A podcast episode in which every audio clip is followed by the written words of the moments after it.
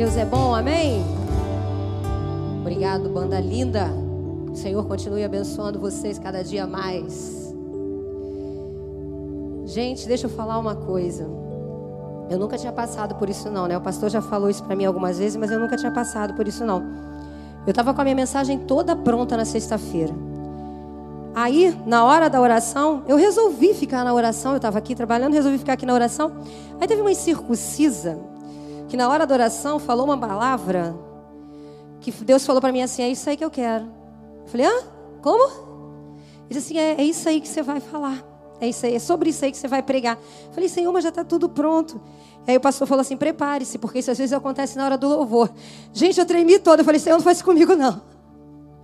Se de sexta para cá já foi um problema, que dirá se acontecer na hora do louvor. Aí eu infarto, vocês vão ver aqui em cima, cair no poder. Mas vamos lá. Nós vamos estar falando sobre uma fé inabalável e uma fé ativadora. Né? Nós estamos vivendo um tempo muito complicado. E Deus nos chamou para isso. E a passagem que Deus me deu, vocês não precisam abrir agora, foi 2 Timóteo 2,19, que diz assim: Entretanto, o firme fundamento de Deus permanece inabalável e selado com com esta inscrição. O Senhor conhece quem lhe pertence e afasta-se da iniquidade todo aquele que confessa o nome do Senhor. E aí Deus começou a falar ao meu coração sobre fé inabalável. E hoje nós vamos falar de uma história que está nas escrituras que ela é fascinante. Por que, que é uma história fascinante? Porque ela mostra todo o poder de Deus. Porque é uma história que começa, que vai da doença à morte. Mas no meio dessa história acontecem várias coisas. No meio dessa história aparece uma mulher com fluxo de sangue. No meio dessa história aparece gente incrédula. No meio dessa história acontece várias coisas. E aí eu falei assim, Senhor, amém. Vamos ver o que o Senhor tem preparado para nós. E eu creio que nesta manhã nós vamos sair daqui com uma fé inabalável. Amém? Então feche os seus olhos aí no seu lugar. Senhor, obrigado por esta manhã. Obrigado, Deus, por esta manhã bendita e abençoada. Obrigado, Senhor, porque não há coisa melhor do que nós podermos pregar em meio a essa atmosfera, aonde a tua presença está neste lugar, aonde a tua presença, Senhor, já rasgou os céus entre nós. Espírito Santo, nós te pedimos nesta hora que tu venhas aumentar a nossa fé, que tu venha nos fazer sair daqui com uma fé inabalável, uma fé que venha ser ativada todos os dias. Espírito Santo, nós colocamos a nossa vida nas tuas mãos, nós colocamos, Senhor, este este culto nas tuas mãos. Eu te coloco, Senhor, eu me coloco em tuas mãos para que tu venhas me diminuir, para que tu cresças neste lugar, para que tu venhas falar conosco, Senhor. Espírito Santo de Deus, nós entregamos tudo a ti, Senhor, porque tudo é para ti e por ti nesta manhã, em nome de Jesus. Amém. Como eu falei, a gente vai falar de uma história que é fascinante. Mas no meio dessa história aparece uma mulher uma mulher que tem um fluxo de sangue durante 12 anos. Por que, que Deus mostrou, por que, que Deus deixou escrever ali na palavra o tempo em que ela estava com esse fluxo? Por quê? Por que mostrar ali o tempo? Por que, que a Bíblia relata os tempos? Para nos mostrar, queridos, preste atenção, que toda tempestade passa. Você pode dizer amém? Toda tormenta, ela tem um fim. Todo deserto não é o seu destino final. O deserto não é o seu destino. Então a Bíblia nos relata o tempo para nos mostrar o seguinte: que toda, toda tempestade vai passar. Queridos, essa pandemia vai passar. Ela vai passar. Mas nós vamos, nós vamos focar. A história na qual nós vamos nos prender, ela relata a história de um homem que era muito influente na religião judaica. Um homem que tinha uma grande influência em, em, em, é, é, lá em Judá. Israel. Um homem que era importante na sinagoga. Ele não era qualquer um. Ele era um homem de, de grande influência, importante. E a filha desse homem, ela está doente. Mas ela não está só doente. A filha dele chega à morte. Ela morre. Mas Jesus chega e ele intervém e ele muda o desfecho daquela história e traz para aquela história um final extraordinário. E é isso que nós vamos ver nesta manhã. Abra sua Bíblia em Marcos 5, versículo 21 ao 23. Nós vamos ler a princípio esses três versículos.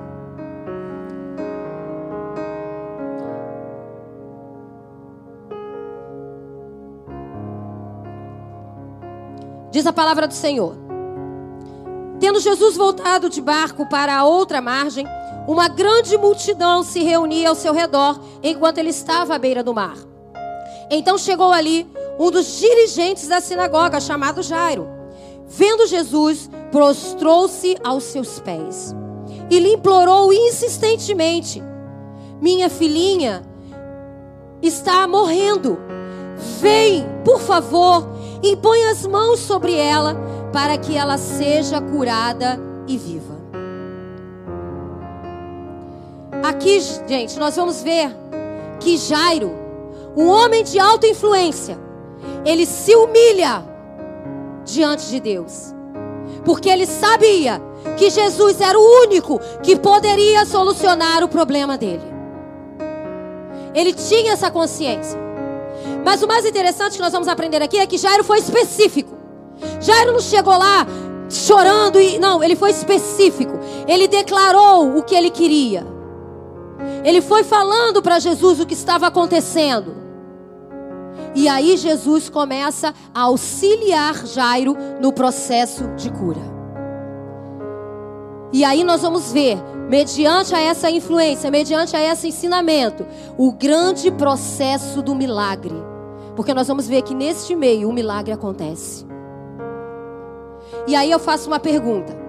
Nos dias em que nós temos vivido, você que está em casa, nos responda no chat. Você tem vivido dias de confiança ou você tem vivido dias de medo que tem sufocado a sua fé? Como nós temos vivido isso? Queridos, nós trancamos a minha sogra durante quatro meses dentro de casa. Quatro meses ela ficou sem sair de casa.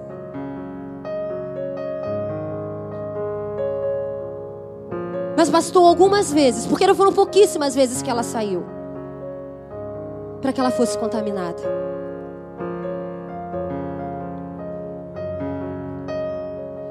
Nós não podemos esquecer de algo, presta atenção no que eu vou te dizer. Nós somos seres espirituais que estamos vivendo um tempo de experiência física aqui na terra. Nós somos seres espirituais. E a linguagem do ser espiritual é a fé. Se nós somos seres espirituais, a nossa linguagem precisa ser a linguagem de fé. Romanos 1,17 diz assim: O justo viverá pela fé. É o que diz Romanos.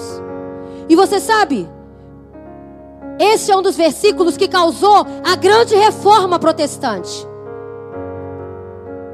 E a palavra viverá, no grego, ela significa respirar. Então, sabe o que essa palavra está dizendo para você? O justo respira pela fé. Os seres espirituais respiram pela fé. Querido, você sabe o que é uma fé inabalável? Uma fé inabalável é uma fé que é imperturbável. É uma fé que começa agora, mas que nos transporta para a eternidade. Você pode ser amém nesta manhã? Porque a realidade deste tempo, ela vai passar. Mas nós somos feitos para sermos eternos, para viver a eternidade com Cristo. Tudo que vivemos aqui é passageiro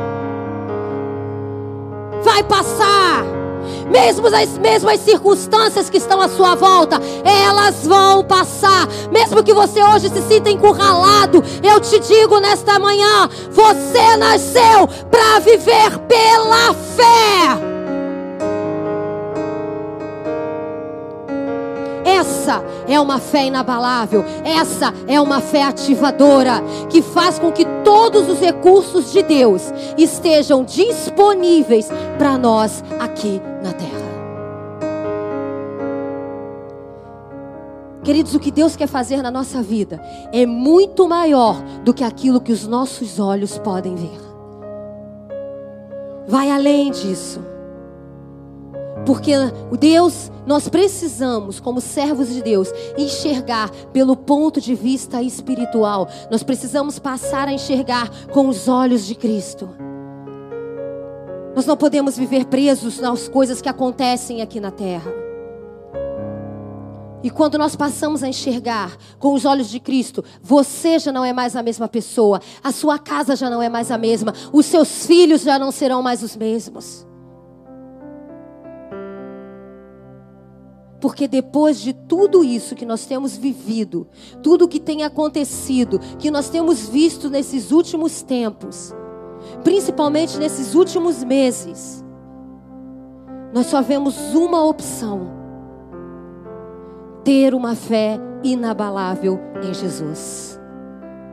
Queridos, não tem uma bendita de uma vacina. Não tem como você saber como você pega, como você não pega. Existem milhões de, de, de, de, de coisas que são ditas.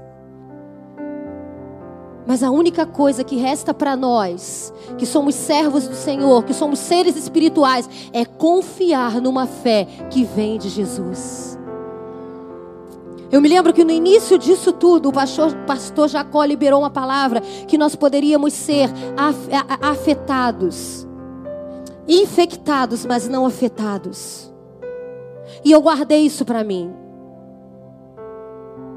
E eu converso com pessoas que já tiveram, pessoas que, gente, a, é, é, é, a, a, o que a, a minha sogra, do jeito que ela está, Deus guardou. Ela tem 83 anos. Ela toma alguns remédios. É de risco, mas Deus guardou. Ela foi infectada? Foi, mas não foi afetada. Por que, que ela não foi afetada?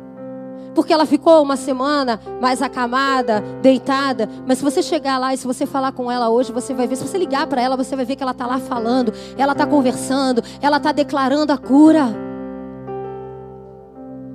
E ela está bem. Por quê? Porque nós desfrutamos do efeito da fé. Ela está desfrutando do efeito da fé dela. E eu creio que todos que aqui dentro estão, que já passaram por esta, por esta pandemia, que já passaram por esse processo, que já foram infectados, também desfrutaram da fé do seu coração, porque estão aqui nesta manhã. Foram infectados, mas não foram afetados. Queridos, nós estamos vivendo uma guerra espiritual. É isso que o crente precisa entender. Nós estamos vivendo uma guerra espiritual, aonde não há jeito. Nós seremos atingidos sim, mas nós precisamos continuar avançando, porque a nossa fé, ela é palpável. Ela não é uma força da natureza. Ela é palpável. Ela não é sobre a minha capacidade espiritual, não é sobre a minha capacidade intelectual, mas ela é sobre Jesus.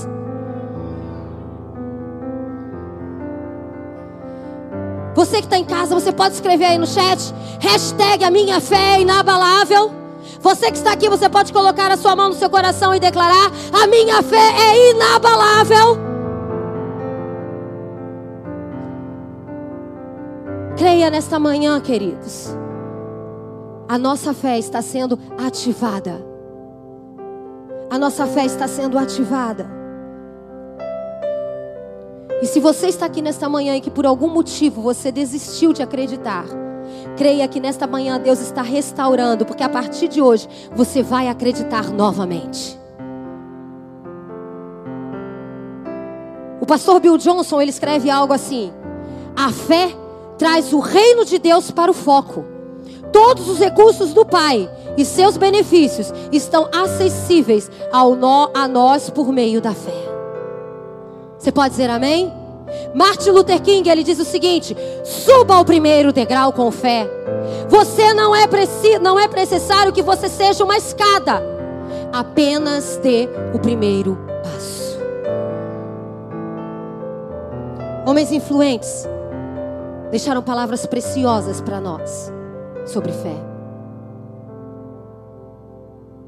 Na passagem, da, na, na passagem onde Pedro anda pelo mar, nós aprendemos o seguinte: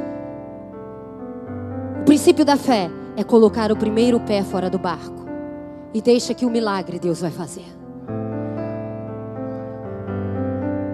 Coloque o seu pé fora do barco. Coloque o seu pé fora de casa. Coloque o seu pé fora do barco e o milagre Deus vai fazer. Porque a fé é uma linguagem espiritual que traz a resposta do céu para a terra.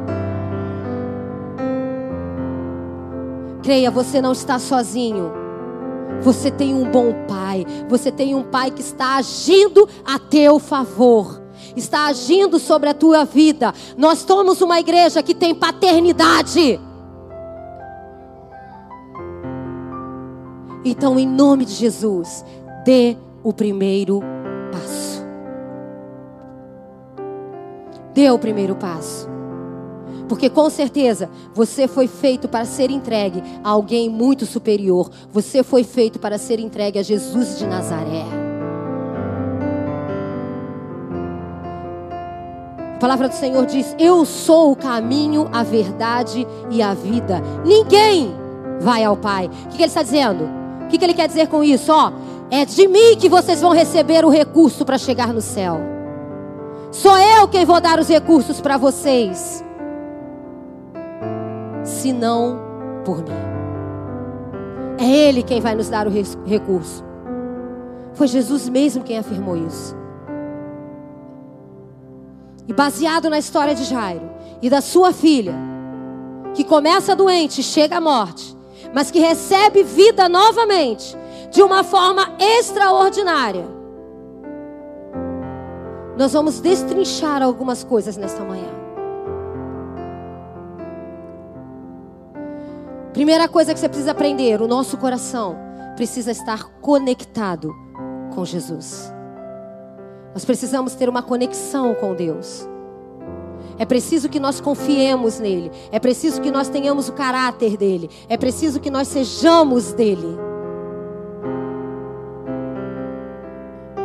E quando isso acontece, a consequência disso é a intervenção do céu na nossa vida. Queridos, se nós estivermos conectados, se nós estivermos mantendo o nosso olhar, é impossível que o céu não se mova a nosso favor. Agora, quando uma fé é abalável, nós estamos declarando aqui uma fé inabalável, mas quando ela é abalável?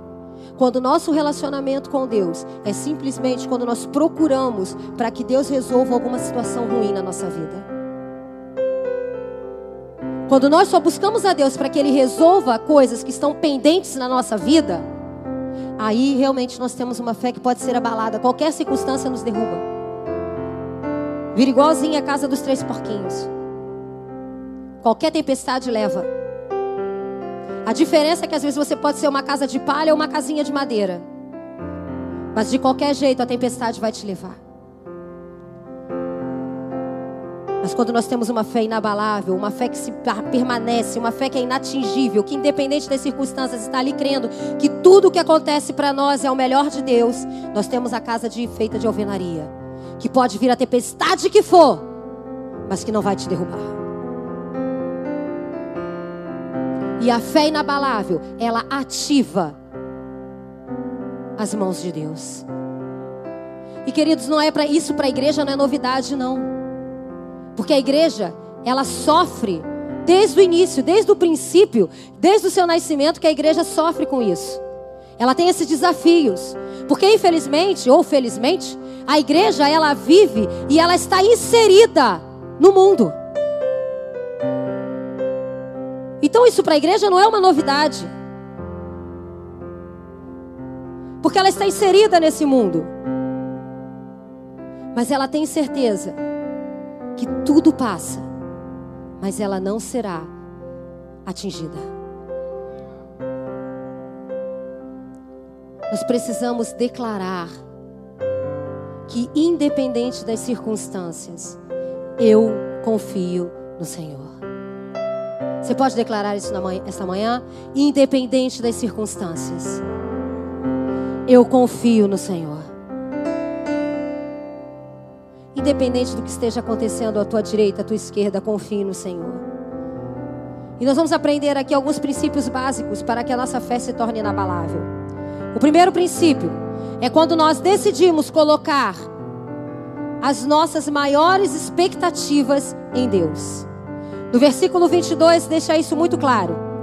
Então chegou ali um dos dirigentes da sinagoga chamado Jairo. Ele, vendo Jesus, prostrou-se aos seus pés. Queridos, o que, que Jairo fez nesse momento? Jairo abriu mão de todo o seu status e se lançou aos pés de Jesus. Ele abre mão de tudo.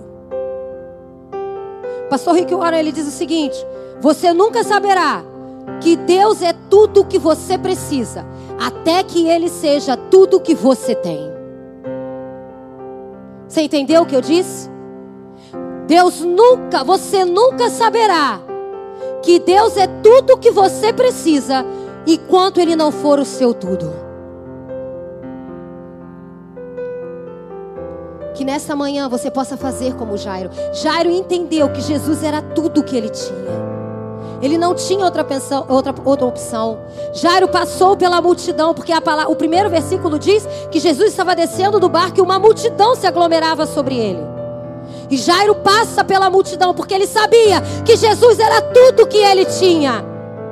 Era a única opção. E ele chega diante de Jesus, ele se lança aos pés de Jesus ele se prostra. Que nesta manhã nós possamos fazer como Jairo fez, que nós possamos implorar por socorro, que nós possamos implorar para que ele nos escute, que nós possamos implorar para que ele intervenha em meio à nossa nação, em meio à nossa casa, em meio a esta igreja.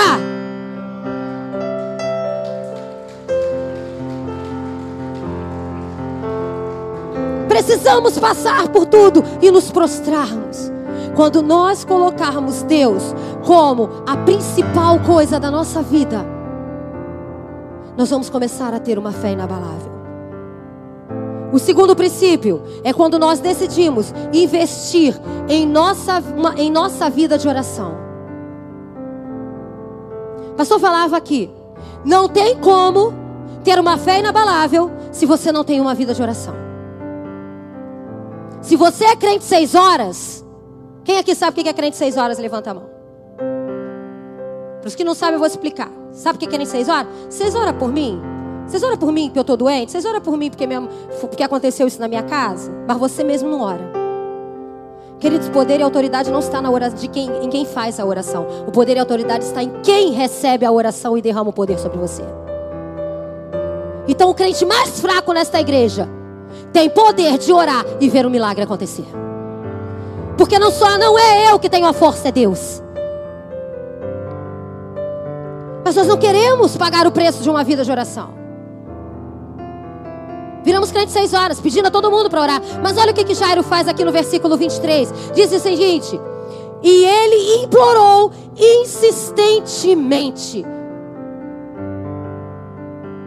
Nós podemos dizer aqui que Jairo ficou orando, pedindo, clamando ao Senhor insistentemente. Você sabe o que Jesus deixa registrado para nós lá nos evangelhos? Assim, ó. Vocês devem, devem pedir em meu nome, a partir de agora, para que a alegria de vocês seja completa. Por que, que muitas vezes nós não, não vivemos uma alegria? Alegria que a palavra nos garante, porque nós não queremos pedir. Aí vivemos de alegrias momentâneas. A coisa tá boa, a gente está alegre. A coisa tá ruim, a gente está triste. Querido, a oração é o fôlego de todo crente. Crente que não ora. Crente que não ora. Está precisando ter um encontro com Cristo. Porque não é crente.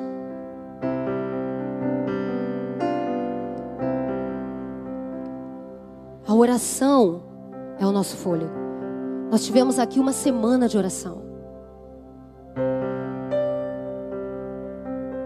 Uma igreja é conhecida pela sua força, pela oração. Onde você estava na semana de oração? Dentro da sua casa com medo de pegar Covid? Assistindo novelas repetidas, porque é a única coisa que passa na televisão? Onde você estava na semana de oração? Que não estava aqui clamando, pedindo socorro, se jogando aos pés do Senhor.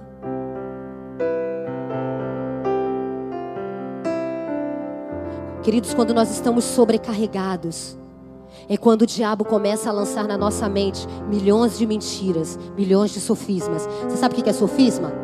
Sofisma é mentira com cara de verdade. O diabo começa a lançar sobre você milhões de mentiras e você começa a acreditar naquelas mentiras. Você esquece das promessas, você esquece da palavra e passa a acreditar naquilo que o diabo está falando.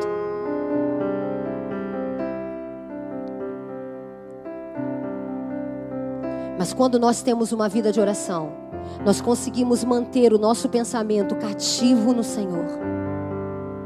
Nós conseguimos manter o nosso pensamento conectado na atmosfera de Deus, porque é essa atmosfera que muda o meu coração e que me enche de fé. E você vai vendo que você cresce um pouquinho mais a cada dia. Eu não sei quantos anos você tem de convertido, mas eu vou te fazer uma pergunta. Do tempo que você entrou na igreja até agora, Analise a sua vida de oração e analise o quanto você cresceu.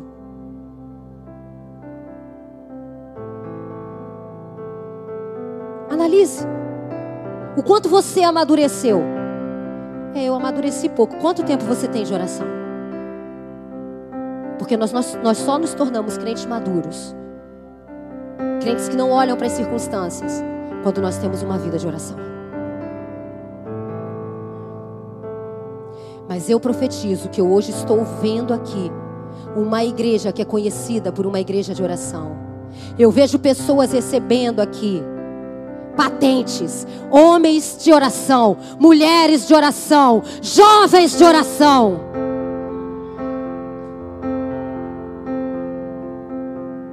Não pare de buscar a Deus. Não pare de buscar a Deus. A palavra do Senhor diz que a oração feita por um justo pode muito em seus efeitos. A oração, ela transforma toda a realidade. Se você quer ver a realidade transformada, então guarde isso. Presta atenção. Os historiadores, eles registram a história. Os intercessores, eles mudam a história. Quem é você? Um contador de histórias ou alguém que muda a história através da sua oração? Quem temos sido nós? Se tem algo que eu tenho para dizer para você é invista no seu tempo de oração. O terceiro princípio, expresse seus sentimentos com sinceridade. Ainda no versículo 23 diz assim: Jairo dizia para o Senhor: Minha filhinha está morrendo. Vem, por favor, e impõe as mãos sobre ela, para que ela seja curada e que viva. Jairo não estava fugindo da realidade, ele sabia que a filha dele estava morrendo, ele sabia que aquela doença era para morte. Ele não estava fantasiando, ele sabia o que estava acontecendo. Queridos, nós precisamos aprender a rasgar o nosso coração diante de Jesus. Nós precisamos aprender a chegar diante de Jesus e sermos específicos e falar a verdade.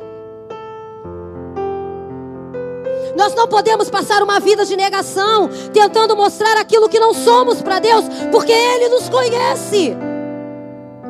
Precisamos ser verdadeiros. Precisamos ver a realidade que está diante de nós. Nós estamos vivendo em meio a uma pandemia. Mas infelizmente, porque tudo abriu, nós relaxamos. E aí a culpa é da igreja.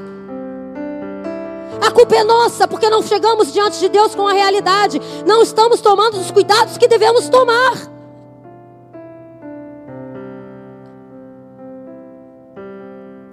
Temos que ser realistas. Chegamos diante de Deus, ficamos pedindo para Deus nos curar, mas não paramos para pensar o que nós estamos vivendo na realidade. Tenha os cuidados necessários. Coloque diante de Deus, Senhor, eu tenho medo sim. Mas eu creio na tua palavra e é firmado na tua palavra que eu vou continuar avançando. Não tente é, é, fantasiar para Deus porque Ele conhece. É tempo de rasgarmos o nosso coração diante de Deus. Chame o problema pelo nome. Diga para Deus o nome do teu problema, para que Deus possa trazer a solução.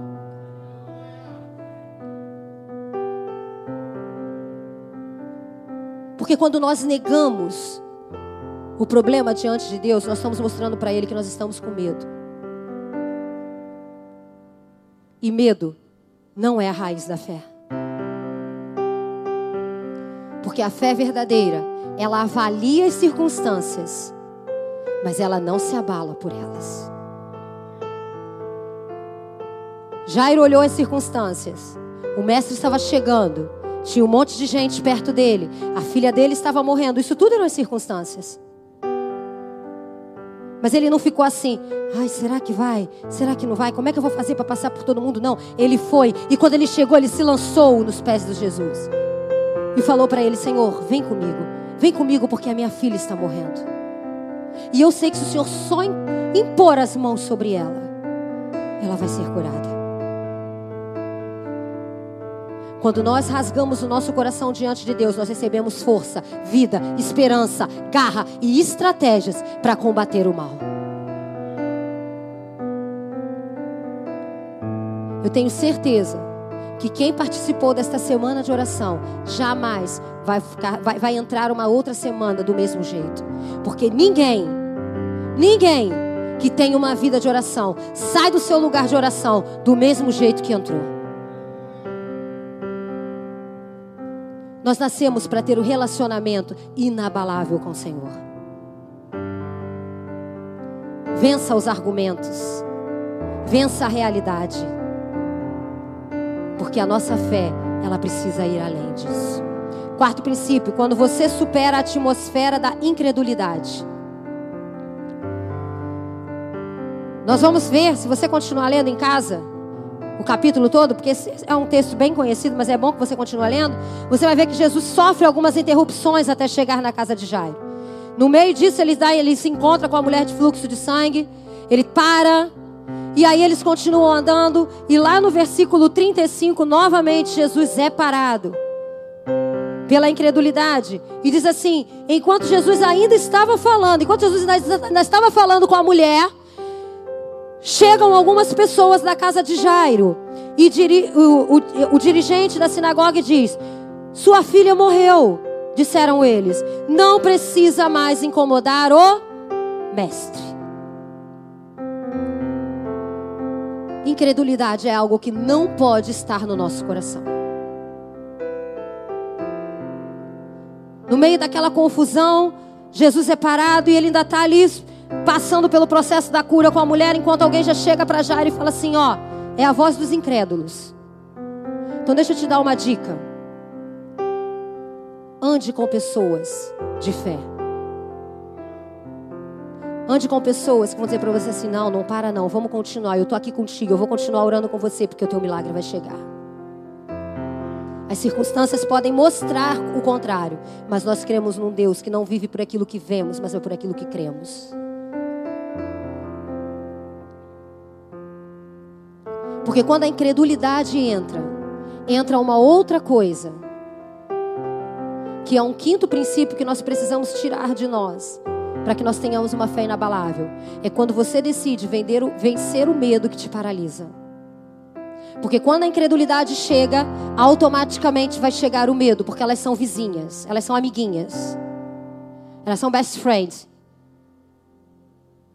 Estão sempre de mão dadas. E aí, lá no versículo 36, não fazendo caso do que eles disseram, Jesus disse ao dirigente da sinagoga: Não tenha medo, tão somente. Jesus olha para eles assim: Filho, não tem medo. Porque medo é colocar fé no Deus errado. Jesus olha para Jairo e fala o seguinte: Jairo, olha aqui para mim, olho no olho.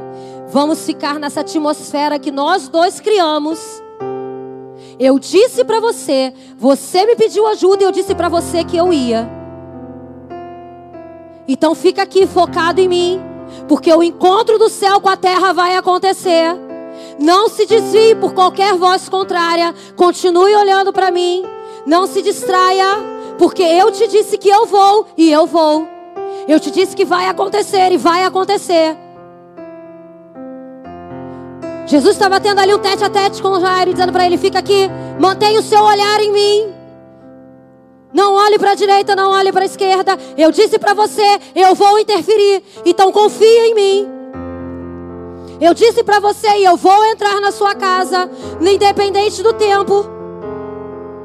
Se eu falei para você que eu vou fazer, eu vou fazer. Então olha aqui, pare de olhar para os outros e olhe para mim.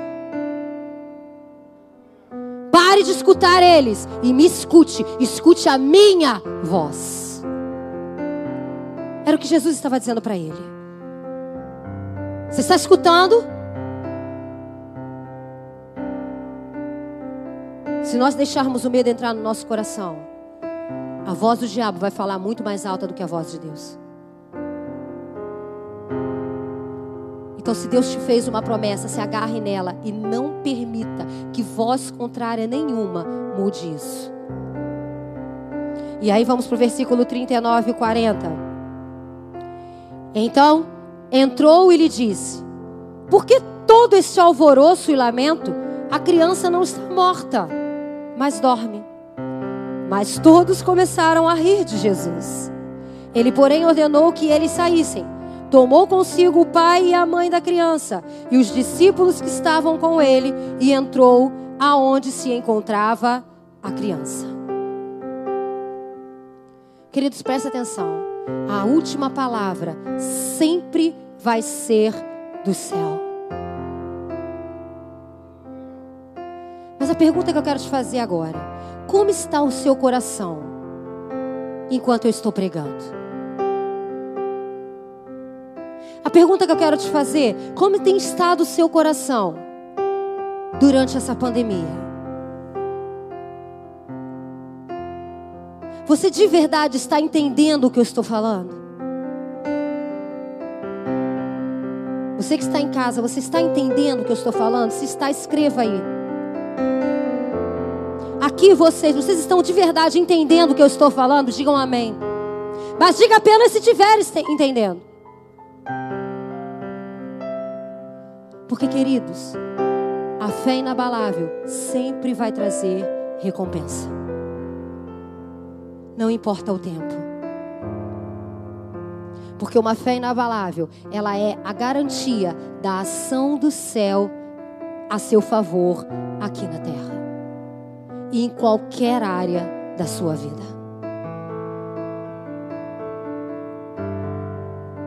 Toda vez que você não consegue entender porque a sua vida está passando por todas lutas, tantas lutas. Toda vez que você parar para falar assim, Senhor, por que, que eu estou passando por isso tudo? Queridos, eu já fiz muito essa pergunta para Deus. Mas com o tempo eu tenho entendido que o seguinte: eu tenho um destino, e um destino para abençoar várias gerações. Se você colocar isso na sua mente, independente das lutas que você esteja passando, que você é imortal, até que o propósito de Deus se cumpra na sua vida, você vai parar de viver baseado nas circunstâncias e você vai começar a viver aquilo que Deus tem preparado para você. O nosso destino é abençoar gerações. O nosso destino é fazer o propósito de Deus para nós. Mas o diabo tenta destruir. E ele vai tentar destruir você enquanto ele te puder. É por isso que nós passamos tantas lutas. Enquanto nós estivermos aqui na terra, cumprindo o propósito de Deus, o diabo não vai ficar parado. Mas o que eu faço? Primeiro ponto, eu preciso saber para que eu fui criado. Eu fui criado para cumprir os propósitos de Deus, então nada vai me parar. O diabo pode vir tentar me derrubar, me dar uma rasteira, fazer uma gracinha, mas ele já está derrotado em nome de Jesus. A palavra nos garante que ele já foi derrotado. E quando Jairo manteve o olhar em Jesus, quando Jairo manteve ali sua, o seu olhar firmado em Jesus, ele viu o milagre acontecer.